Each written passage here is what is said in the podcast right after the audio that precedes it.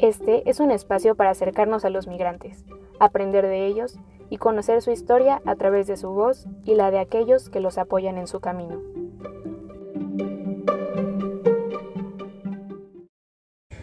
Me ha tocado caminar solo por las vías, eh, no solo porque Dios camina conmigo. Y una experiencia bien bonita la que me ha pasado en mi vida, porque no sé si creerán o no creerán, pues solo Dios sabe que digo la verdad. La verdad que todos, si tenemos fe y lo oramos al Señor, salimos adelante. Porque una vez venía yo y me habían dejado botado ya los muchachos que me traían, ya abajo. Como ellos agarraron el tren, yo no pude agarrarlo, entonces ellos no se podían bajar. Entonces me quedé yo solo abajo. Entonces caminé, caminé, ya para llegar a Pisaco, caminé, caminé. Pues todo el día no había tomado agua, no había tomado, no había comido. Seguí caminando toda la noche. Pues sentí que los pies se me engarruñaron. Y yo oraba toda la noche con un gran frío abajo. Entonces yo le, le pedí al Señor, pues, Él me escuchó, pues, me entiende mis oraciones. Y yo le decía que tan siquiera, pues, que ya no me diera fuerza para caminar, sino que me pusiera alguien que me regalara agüita. Entonces, no sé, qué me dio por acercarme a una casa, estaban dos señoras afuera y, les dije, mire madre, disculpe la molestia, no tiene un vaso de agua que me regale, les digo, porque mire que vengo caminando desde abajo, tengo un día y medio ya pues, caminando, le digo, ya no aguanto, le digo, no he comido nada. Pues ella se tocó el corazón, pues me compró una galleta y un bote de agua grande. Pues lo único que le dije es que Dios me la bendiga seguí mi camino, pero Dios está con uno en los caminos. Y es bonita la experiencia, aparte de eso es bonito México y su gente. Así es cierto que en todos lados existe la maldad, pero si uno realmente quiere cambiar su vida, pues como dice la palabra, pues será visible para todo mal. Entonces, eso me ha pasado a mí. ¿Qué es lo que has aprendido en este viaje? Valorar más mi vida. Valorar más lo, como el dicho que dice, nadie sabe lo que tiene hasta que lo pierde. Hasta que se aleja de las personas cuando uno las siente más. Tal vez cuando yo estaba con ellas ah, en Honduras, con mi mamá, mi familia, mis hijas, mi mujer, mi papá, tal vez no los valoraba como ahora realmente siento que, me hacen falta. El querer, ¿me entiendes? El querer ser uno mismo más y el querer hacer las cosas y luchar por ellas. Ahora cuéntanos por qué emprendiste tu viaje. Por amenazas a muerte. Entonces, eso fue mi origen de, de emigrar, de emigrar de mi país. Pues las amenazas, pues, los atentados y todo eso ya contra mi vida. Entonces emprendí.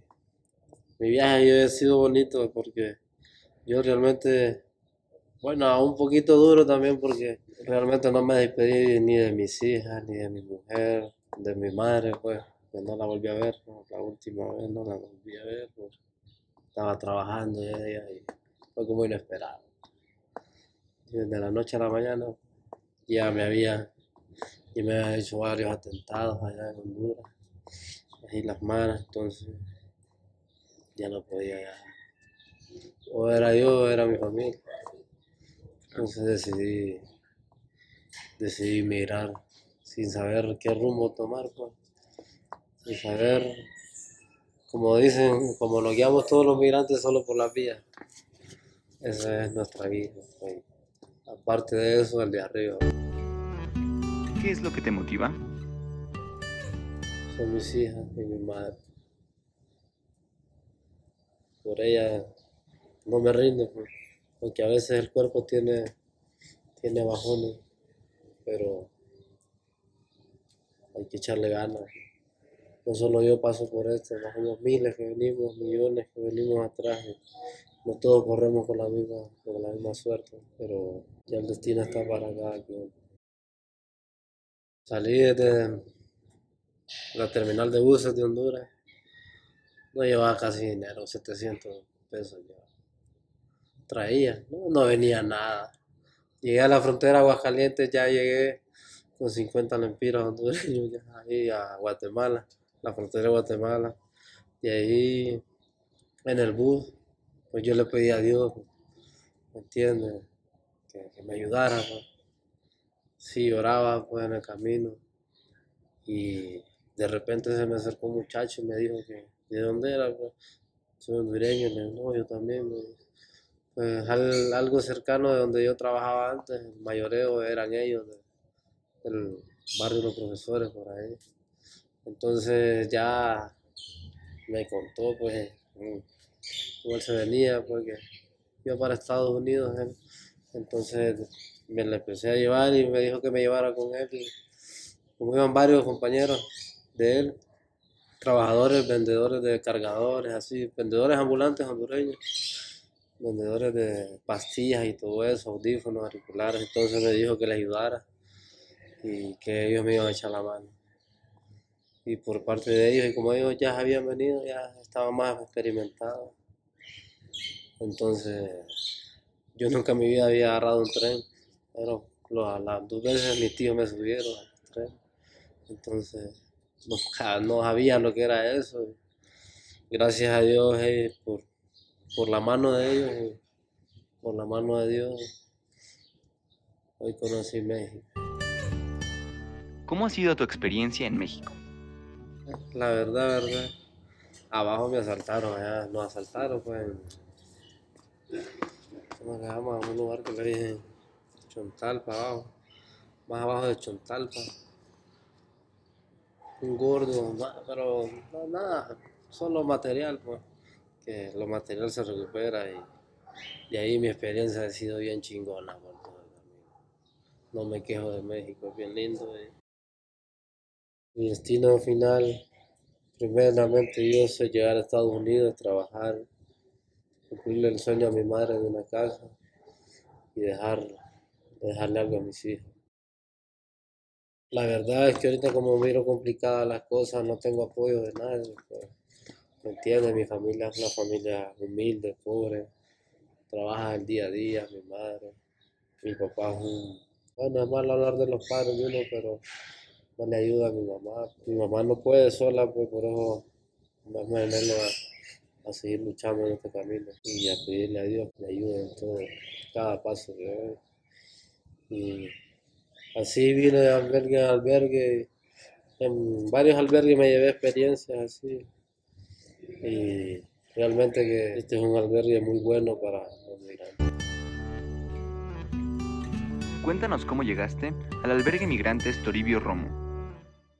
Yo en Hidalgo me tendió la mano una familia mexicana ahí atrás de la estación.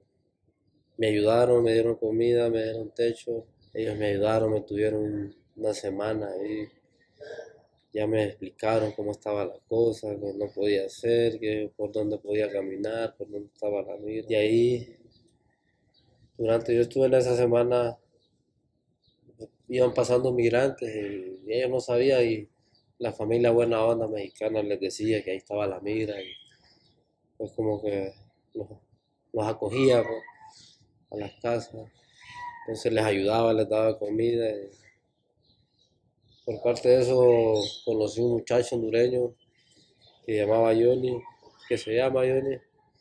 eh, y con él me vine caminando desde, Hidalgo, caminamos hasta Texcoco. De Texcoco conseguimos un poquito de dinero, agarramos una combi para, ya para todas estas rutas de aquí, Huehuetoca, todo eso. De Huehuetoca nos hallamos dos nicaragüenses. Pues venimos aquí, venimos a Querétaro, de Huehuetoca agarramos y a puro bus.